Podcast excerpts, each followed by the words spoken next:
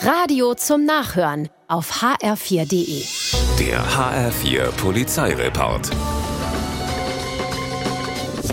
In Steinheim bricht ein Dieb ein Auto auf, klaut einen Laptop, ein Portemonnaie und ein Tablet und haut ab. Was er nicht merkt, Zeugen haben ihn dabei gefilmt und rufen die Polizei. Dank des Ortungssystems im Laptop ist schnell eine Adresse gefunden, ein Mehrfamilienhaus in der Ludwigstraße. Und dank des Videos des Autoeinbrechers ist auch der schnell entdeckt. Gestochen scharf und in HD. Der Mann muss mit zur Wache. Das Diebesgut wird zurückgegeben.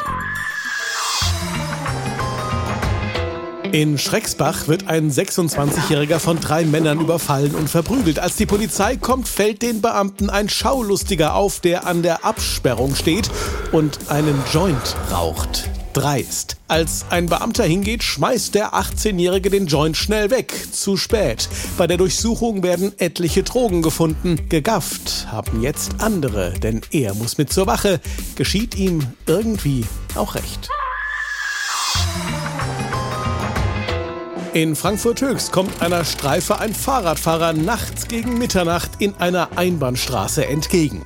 Der Mann sitzt auf einem Rad, eins schiebt er am ausgestreckten Arm neben sich her. Kontrolle. Zumindest ist das der Plan. Der Radfahrer nämlich gibt Gas und will flüchten. Dabei kommt er aber ins Straucheln und fällt auf die Banane. Jetzt kommt raus, die Räder sind geklaut, der Mann ist ein Dieb. Kleine Sünden bestraft der liebe Gott halt doch sofort.